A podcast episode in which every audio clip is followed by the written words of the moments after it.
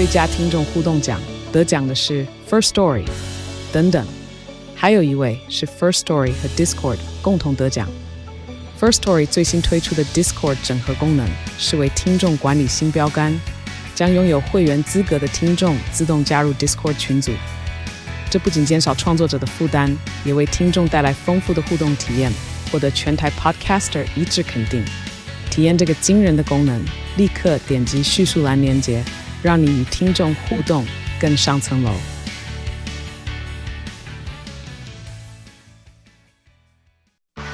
热门财经议题、即时投资快讯、焦点新闻话题，陈凤欣与您同步掌握。欢迎收听《财经起床号》。Hello，欢迎大家来到九八新闻台《财经起床号》节目现场，我是陈凤欣。今天的话题非常的有意思啊。要跟大家谈一谈建筑如何从生物的智慧，然后去学到我们应该在这地球上面给予什么样子的建筑。我希望我这样子诠释这一位建筑师所做的努力，希望他能够同意。我们今天要来谈的，今天邀请的是九点联合建筑师事务所创办人张清华。最近呢，他们集合了他们许多的特殊的建筑物哦，然后呢，写出了这一本《BI 生物智慧建筑创意的源头》。因为张清华建筑师是我非常喜欢的建筑师，他很多的建筑物呢都是我非常非常喜欢的建筑物，所以我一听说他可以来节目，我就马上说：“那张建筑师，你来节目吧，介绍一下你的建筑物。”我希望大家在看待建筑物的时候呢。他会多很多的不同的思维训练逻辑，好，好，这个张张建说是，我刚刚讲说说，像生物学习智慧，然后去思呃思考大自然应该需要什么样的建筑物。是嗯，你同意吗？各位听众好哈。嗯，是是是，因为其实现在这个世界就是说，因为我们对那个 SDG 联合国的那个，比如说我们要走向近零碳呐、排碳呐，哈，所以我们从绿建筑开始，然后我们去思考这很多的事情。那生物其实很多的智慧，我们大自然界的智慧，事实上，我想不是只有我们建筑界，可能各个各个产业界都应该从这一方面去看看，因为我们现在很多 AI 嘛，哈，所以我们当初。我就想说，呃，那大家都谈 AI，我们谈谈 BI，好，BI 就是生物智慧，B 就是这个 biology，的 biology 就是生物的意思，是是是，对对。所以就从这边开始，因为可能因为建筑师是一个很大的一个产品，哈，那这个产品是从很多使用需求出来的，然后要融合进去，我们因为它都会有一个。土地，然后有一个基地条件，那你要融合进去，而且要满足这些需求，然后等给人使用呢，你进去之后，它要符合这个社会啊、美学啦，然后各个的各个层面的这个关系。所以当你开始使用的时候，然后现在又有很多的任务，比如说我们要尽量节能啊，我们要减碳啊。所以从建筑物开始，从需求开始谈的时候，因为比如说建筑的开始的需求到你完成这个，比如说五十年、六十年。这需求会不断的改变。我们现在讲说，每三年就一个 generation 嘛，哈，现在不断的改变，所以怎么样让这个建筑在这改变当中能够。呃，不同的时间适应不同的需求，哈，还有它建造的过程，还有我们知道说，哎，建筑就是要用掉这个四十 percent 的这个能源嘛，哈，就是其中可能十 percent 是用在建造，哈，然后呃，可能二十七 percent 是用在你的 operation，你的 operation 的过程。所以，当我们呃设计什么样的建筑给使用者使用的时候，他们怎么样去营运管理这个建筑以及。使用那关系就很大，好，所以为什么说我们要讲这种低碳，一定要从绿建筑开始讨论？所以不是只有在建造的时候，我的材料取呃取得如何让它用循环材料啦，如何让它减少碳排啦，是。那更重要的是你要不断的去思考这个建筑物在被使用的过程当中，它如果能够减少这一些碳排的话，这个。因这个整个建筑物所能够产生的碳排，总体而言的碳排反而减少的幅度是更大的，因为它占如果是百分之四十的话，是。它占比其实是等于是三分之二哎，对，就是就是用掉了能源，当然还有很多的，比如工业产业各方面，但是因为建筑它很大哦，你看这个呃二十六层楼这个很大的建筑，从挖地基开始，那建造可能五年到十年不等这样哈，所以这个过程里面就是呃等于呃建筑师、设计师还有很多的。这个团队他们怎么样来呃让这个建筑成立的时候，然后用最少的能源哈，然后最就是说这个材料，因为我们很多种材料嘛，从钢筋、混凝土、钢骨啊、玻璃啦、金属板，这些都是。不是呃，就是不是有机材料哈，跟生物差很多。生物的话，就是生物界里面是没有所谓的废弃物的哈，它通常就是我的废弃物就变成你的养分，就互相。所以我们就很希望就是说，哎，在这个在这个时代这个时候，如果说建筑啦可以多向生物学习，然后生物的很多智慧，然后我们可以应用在我们的建筑设计上面，从设计开始就思考这样的议题，然后等我们在讨论这个碳。足迹啊，碳排的时候就不会觉得这是一个很大的压力。好，这个讲的其实呢，感觉上面他就是给了自己一个很高很高的目标。可是要达到这个目标，你会发现说，从一开始，然后一直到最终，怎么符合使用者的需求，而符合的同时，它又能够符合美学，又能符合各式各样的需要。这里面每一步都不简单。所以你们提了所谓的九种。对，非线型互动的设计模组是是是啊，以三大块来看，一开始的时候起源是是，包括基地条件这些的是是是，然后这里面还有很多的界面要去思考它是是是，好，可能是这个这等一下来解释一下这个界面什么样，然后最后它的形式如何，等一下我们也会在不同的地方呢，我们就会以不同的图或者曾经有过的建筑物，然后来大家来说明。起源怎么思考？我想所有事情都有起源嘛，哈，比如说我们讲建筑，我想各个产业界也是一样。你啊，面对我们是比较特别，是因为它占有一个地球的一个位置、一个空间，所以我们一定要一个土地。比如说你的土地在台北、在高雄、在屏东、在海洋、在山上，它的啊的条件都不一样，哈，它的条件可能温度啊，从这个高度、湿度啊，各方面都不一样，所以我们会有一个基地条件，哈。我我想我们建立这个模组，哈，原来其实这个。意思是希望在我们做设计的时候有一个可以，好像不是黑箱作业，就是说它是可以有一个原则，大家在这个原则下面，好像一种 open source。那这种 open source 大家拿来使用的时候，就知道说哇，其实建筑是很容易可以可以讨论得出来。比如我们现在讲 AI 啊，哈，像那个 Chat GPT，你问他，然后你得到很多答案，但是你怎么问他，然后什么模组，事实上可能在后面的 coding 它就一定的模组哈。所以我想建筑跟各个产业都一样，所以我们有基地条件，但是我们面对外面的环境，我们有自然力，我们有风、有太阳、有能源，那我们怎么样去应用它？然后其实最重要的是我们要有需求，如果没有需求，就不会有建筑这个事情哈。它比较不像手机，哎。它弄出来你就会需求它，我们通常不会说，哎，我自己去产生一个建筑，所以它没有需求的话，建筑是不存在的哈。但没有使用者，建筑也不会存在。好，所以跟人都有很大的关系。那你所以你要跟自然结合，又要跟人结合，又要跟这个基地的条件结合。是是是，就是人啊，然后土地，然后还有这个需求哈。然后当然。现在我们看建筑说，哎，好不好看？我们这视觉上面去感受比较多了哈，所以其实就会有形态。那像生物它也有形态哈，你看看不同的植物、不同的动物，它有不同的形态，而且它的形态都有原因的哈。啊，对，它的原因，比如说形态，我们讲啊，一个，比如呃，大型动物、小型动物，或者甚至植物各种树叶、各种长的样子，那这个都是从，比如它有一个结构，或是我们建筑有一个结构，我们是 RC 结构、钢骨哈、大跨机或是。小的住宅哈都有可能，然后我们会有皮肤，对不对？所以我们会有材料，我们使用的材料，我们的外壳，哦，那外壳就会抵挡外面的风啊、热啦。我们怎么样去让这个外壳尽量的节能哈？那其实生物也是这样啊，它必须想办法这个呃，把这些它比如很热啦、很冷的方式哦，它脂肪够不够厚，它的形式怎么样去面对外面大自然的条件的挑战。所以其实都很类似哈。所以，哎，我们先这这这还是两大块哦，前面是起源，对不对？哈，然后接下来这一大块啊，谈的是形态，对形形态，就你刚刚讲的这个结构啦，结构，然后啊，这个外表材料啊，什么等等的。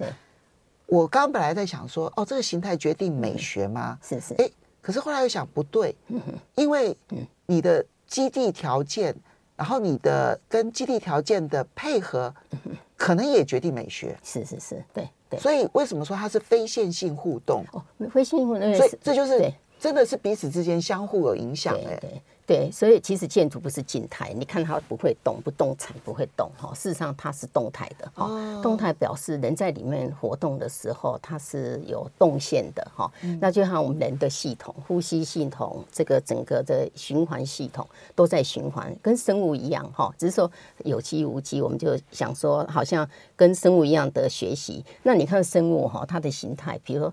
它都刚刚好哎，不胖不瘦，刚刚好哈。就是树木也是啊，树木也是对对。所以它面对大自然，它有呃，它有它的生存，它要挑战，它要演化哈。面对它怎么样去适应大自然，就会产生形态。好，所以呢，这里面这个嗯，建筑师所准备的这一张图呢，就可以看得很清楚，有起源，有形式，对不对？哈，对。还有一个是界面。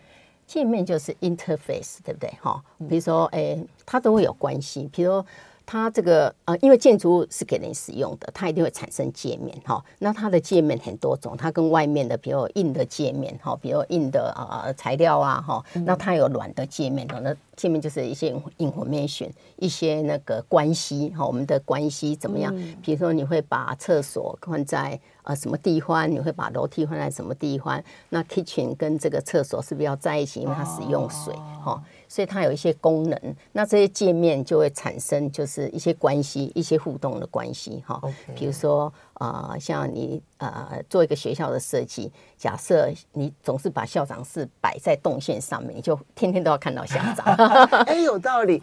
你放在什么动线上，你就决定你。第一个看到的是什么？是是是，对不对？你就决定了，你可能有一些角落你永远看不到。是是是，对。所以建筑师都要害你的话，就是把这个动线让你你不想看到，你每天都看到之类的。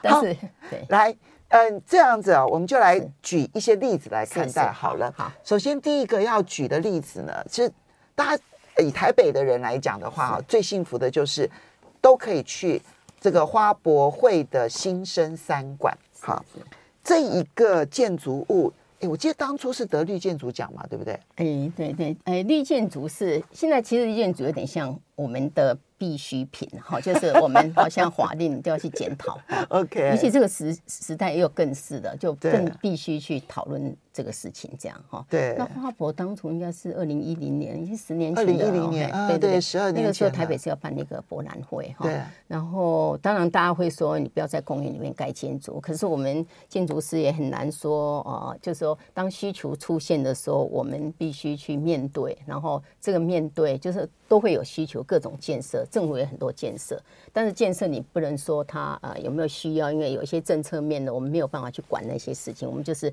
执行。那我们执行就是说，哎，那我们让这个执行的这个对环境的损害降到最低，好，让它把这个环境的资源做最大的使用，哈，因为其实环境都有资源，也有能源，哈，比如你碰到的这个风啊、阳光，所以呢，这个当初其实我记得那个时候，这个博览会刚开幕的时候，大家找不到入口。找不到入口，所以这怎么像建筑？建筑不是方方正正的吗？那为什么歪七扭八？所以这个时候我们就想说，那个时候因为公园很多树，那个时候我们面对很多的压力，就是哎，不要在公园里面盖。但是我想说，这个树就是原住民嘛，哈，那我们要跟他友善，就是一样啦，就是。再盖一个建筑，它譬如有树在那边的时候，我们会尽量让开哈。跟土地的原住民就是树如何的和平共处。对，这个其实就是基地条件的时候，你要怎么去思考建筑物这件事情。我们要稍微休息一下，进一段广告之后，我们就从这个博览会的这个。欢迎大家回到九八新闻台财经起床号节目现场，我是陈凤欣。在我们现场的是九点联合建筑师事务所创办人张清华，也非常欢迎 YouTube 的朋友们一起来收看直播。我们希望呢，让大家来看一看，那么如何从生活当中去学习建筑，而让建筑更适合这个地球。好，那么我们现在举一个例子啊，这个是很知名的，因为。嗯，张建筑师最早轰动一时的，其实就是北投图书馆。没有，大家如果有兴趣的话，去北投图书馆看啊，就很漂亮。那现在这一个，嗯，画面上面所呈，如果是 YouTube 的朋友们，画面上面所呈现的呢，大家随时也可以去看，就是属于花博会的新生三馆。是哈，你看到这个基地非常的大，然后你会看到有几个圆圈。但是，然后就是一种流线型，但是你会发现它保留了大量的绿，是大量的树，大量的草，就是要如何的去跟土地的原住民树共存这件事情，是，是对。因为我想原住民他们就才是土地很重要的一部分嘛，哈，所以这些树要被保留下来也蛮重要的。所以像这些哈，像这个树就是整个建筑的入口哈，然后为了通风，因为你一个建筑很大，通风采光就不好，所以我们都挖一个中庭哈。那像这后面，它每一个树哈，这是留下来树，它都有它的角色了。因为你保留它，你要给它角色，不然它就站在那边没事干，这样。所以它就带那个一些，比如 circulation 哈的动线入口啦。然后是这个地方，我们就做一个把这个水资源回收再利用，再流到基隆河的一棵树下。其实建筑师你可以画起来，是哈，大家可以看哈。好，这个就是属于污水处，然后这个是一群树哈，这入口就从这些树是呃，这个大圈圈的的的的的这个树是为了入口，对不对？呃，不是不是，它原来就在那边哦，所以。保留一群人，就好像在那边排队一样，所以这就变成主要路口。所以呃，当初就是说大家那个呃，这个这个。这个花博一开幕的时候，他找不到入口，我们就跟他说：“你找到最多树的地方就是入口哈，这样比较容易。”那很多树也都保留，像这个是保留一个平台啦哈。然后建筑就跟这个环境一起共构哈，就是它就跟土地整个整合在一起，所以比较像变形虫这样的。其实你在这边呢，有设计了一个高点，这个高点的位置点呢，可以眺望台北市。对。你知道台北市其实很漂亮，有山有水，哦、是我们建筑把它 破坏了。对所以所以就是说，哎，希望有一个机会，我们可以三度空间看台北，而不是我们现在一般人没办法站在屋顶上。现在因为你当初设计的时候是可以去吗？对对对，不让会它是可以上去，哈，可以看到这个台北市漂亮的一个角度了。我们在这边呼吁一下台北市政府好不好？就是嗯。开放屋顶，它确实有它公共安全上面的考虑。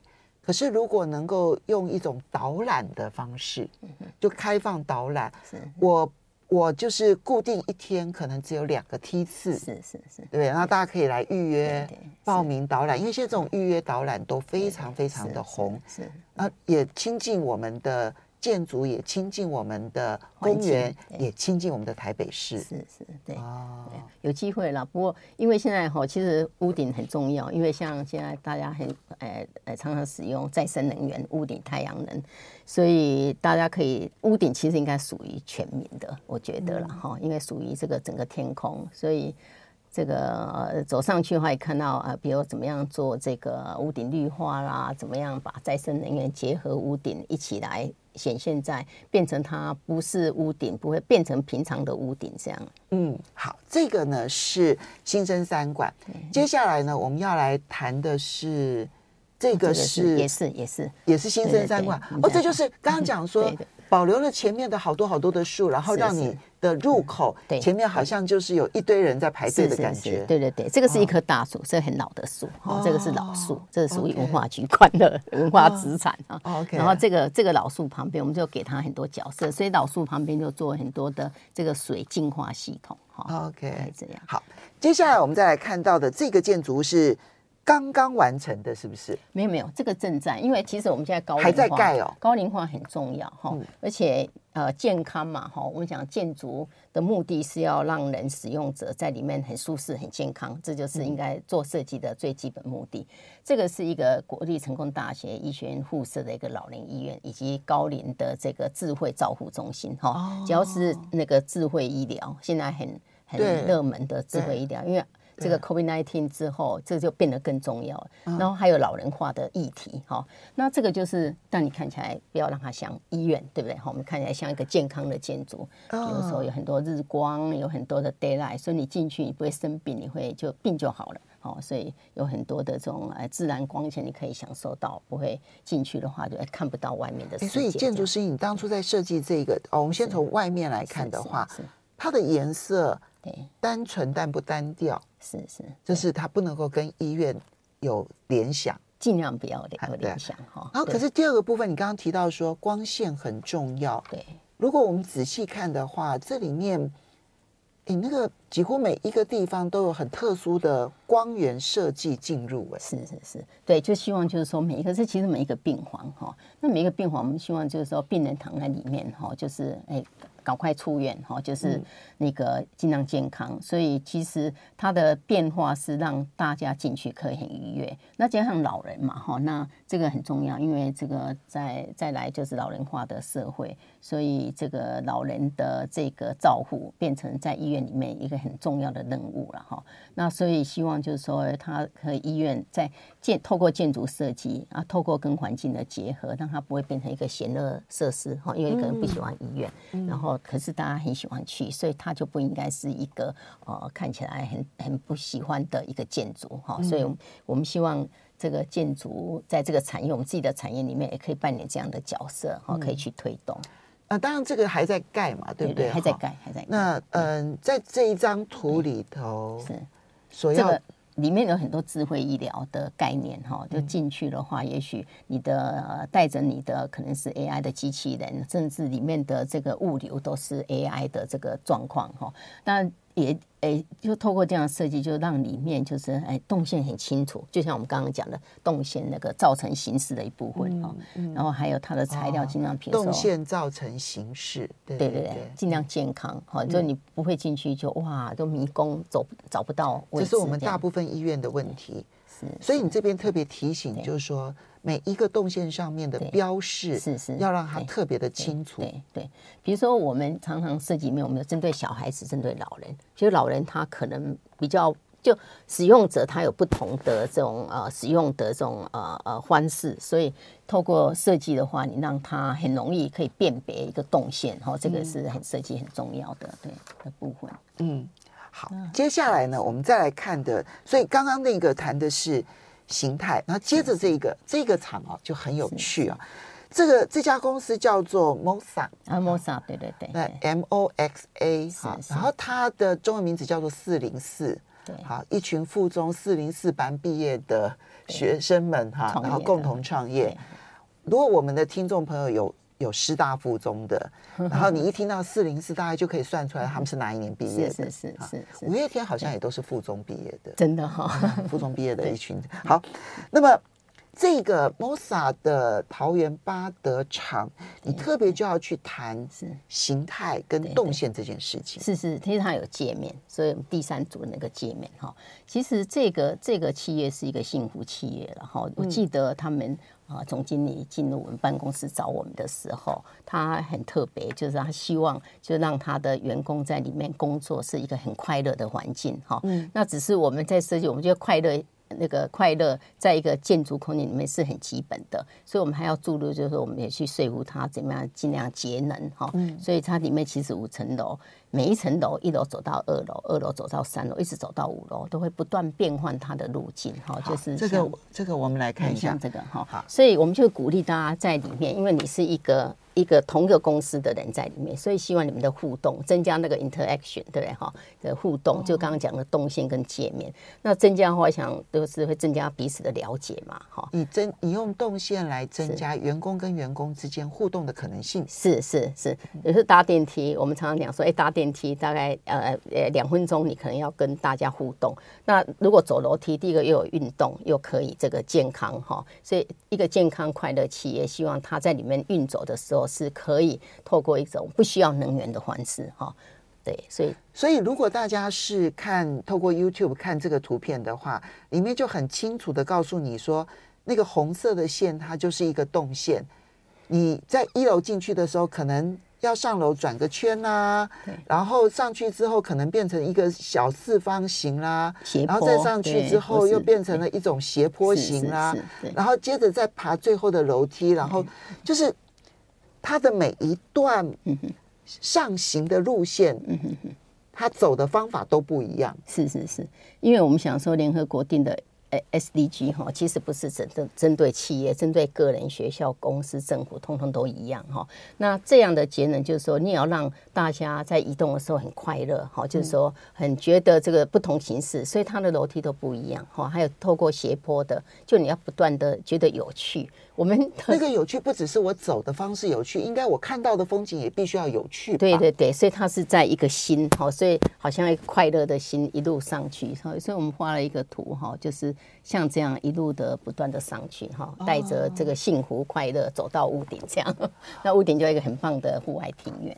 所以这不是只有说我们所看到的。就是说，比如说外面看说哇好漂亮哈，只是这样子。比如说北投图书馆就是很有名，一看就啊好漂亮这样，或者是新生三馆也是一看好漂亮。那一栋建筑物它可以完成它功能性的任务，是是是，不管是医院的老人智慧医疗中心也好，不管是又或者是说一个企业里头，我希望让我的员工光是待在这个空间就觉得开心这件事情，是是是，好当然。你开心会创造创造效益嘛？对对对对对对。当然我有去看一下他们的那个公司的网站啊，这家公司蛮有意思的，做工业设备，然后做绿能相关的工业是 非常有意思的一家公司。我们休息一下，马上回来节目现 场。欢迎大家回到九八新闻台财经起床号节目现场，我是陈凤欣。今天呢，邀请的是张清华建筑师，他也是九点联合建筑师事务所的创办人。张清华建筑师，这。哎，你从事建筑多久了？哎，多久了？三十年吧，三十年了耶！三十年的这个精华，在这 这本书里头呈现出来啊。那我们刚刚提到的是在桃园巴德的 MOSA 的总部嘛，哈，因为这家公司反正它没有上市了。奇怪，我看了它的资料，我觉得它在全世界都有业绩，然后为什么不肯上市啊？真的是隐形冠军。好，那我们准备。这是所以它的这个建筑建筑物能不能够让员工真的开心？好，我觉得我我期待 MOSA 员工给我回馈的。好来，那所以刚刚那两个建筑物，一个是医院，好，成大的老人智慧医疗中心，让病人开心。对，就是然后这边是 MOSA 的总部，对对对，让员工开心。是是，就这个建筑物本身能不能具备一个跟使用者互动的快乐关系是，这也是在建筑的时候，其实应该要去思考的。对对对，嘿，我想一个建筑只要有光线哈，有可以呼吸到新鲜空气，都是可以让大家很开心的。嘿，好，接着我们再来看的这个是另外一个呢，在台北市松山区的健康社会住宅，我有经过过，我那时候就看说，哎，很漂亮，很特别，然后在健康路上，对对对。对这个是应该台北市很很早，这个应该已经八年八九年了哈。嗯，这个早期就推社会住宅嘛哈，那个时候大家对社会住宅就观念就不好哈，因为我记得我们去开说明会跟群众讲，就是说我们在这边盖社会住宅，因为这个就是一坪一百二十万的一个价值的一个土地哈。当初这叫互联五村哈，互联五村很就是很很典型的，就是以前的很多就对，就很多的这种。呃，公交住宅改建的哈，哦、那他这块土地就留在那边。但当然，民众会觉得说，哎，为什么要盖建筑嘛？哈，我们建筑都很被讨厌，你都希望你前面就是看到公园绿地哈，嗯、或者甚至图书馆哈。嗯、那可是它就是住宅用地，所以在社会住宅，就其实是要让这个我们台北市民开心的哈。嗯、那台北市民因为呃社会住宅就是政府去补助，然后盖一个好的环境，让他们可以用比较低的费用住进来，好，然后在很快你的。人生的最开始的时候，比如年轻人，他很快的，除了他的这个可以就那个再去以后有钱去买买买买其他的建筑。那这个设计就是说，因为他以前是眷村嘛，哈。那我们知道早期眷村在资源比较匮乏的时代，就是会用简单的方式，比如说用很简单的油漆，所以你会看到这些颜色，哈，这个不同颜色，就你常常在眷村会看到，比如红色，哈。朱门哈，然后是有些绿色的窗框，所以你这一些里，对，呃浅蓝色的这一些颜色是是。搭配进去，目的是让大家可以回忆到过去。对，要跟原来土地的原来的历史有一点连接哈、所以这个是的基本目的哈，就是用最。呃，最经济的方式达到一个在这个呃都市里面有一个让他觉得哎，这是什么哈，然后可以产生一些联想。可是又很时尚感哎，这个颜色搭配很时尚感。好，对，嗯。然后下面的部分就是说，比如我们我们这个眷村街老建筑都有很多的那个呃那个那个元素哈。对。所以我们当初其实去的时候有把一些那个资源，我们叫做生态备料库。就是原来的资源，然后再利用哈，然后再把它转化好，所以比较低楼层的部分，我们就像花格砖这样的一个设计。那所以大家在这个看这个建筑物，看到低楼层的花格砖的时候，其实要去理解那个是早期眷村的时候的那一个墙的花格砖类似的材料。延伸出来，是是是，没错，对对，有趣耶，是是。然后还有这一排树，我们希望我们在建筑的时候也是。把它保留好，就是这这排树，所以因为这排树，所以你有时候走在这人行道，这健康路哈，沿着健康路，它全部都南北向，这南北向。那沿着健康路走的时候，你会发现，哎，你是要转弯，因为有一棵树可能挡在你前面，好，所以你人要稍微绕一下啊，让给原住民。对，是是，对。所以它每一个单元不是很大，但是里面其实都很舒适，就是很大的阳台，然后有雨披，你下雨也可以开窗，哈，你下雨天你可以开窗。你不会说下雨天我们被紧闭，因为你没有那个做雨披啊，哈，所以它也很节能，所以你。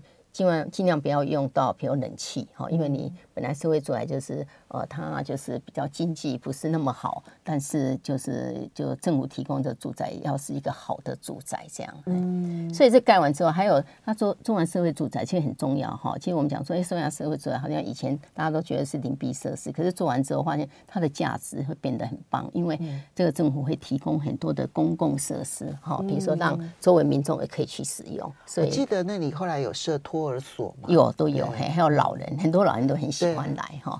然后还有很多的这种公共设施是可以带动环境的发展跟社区的发展。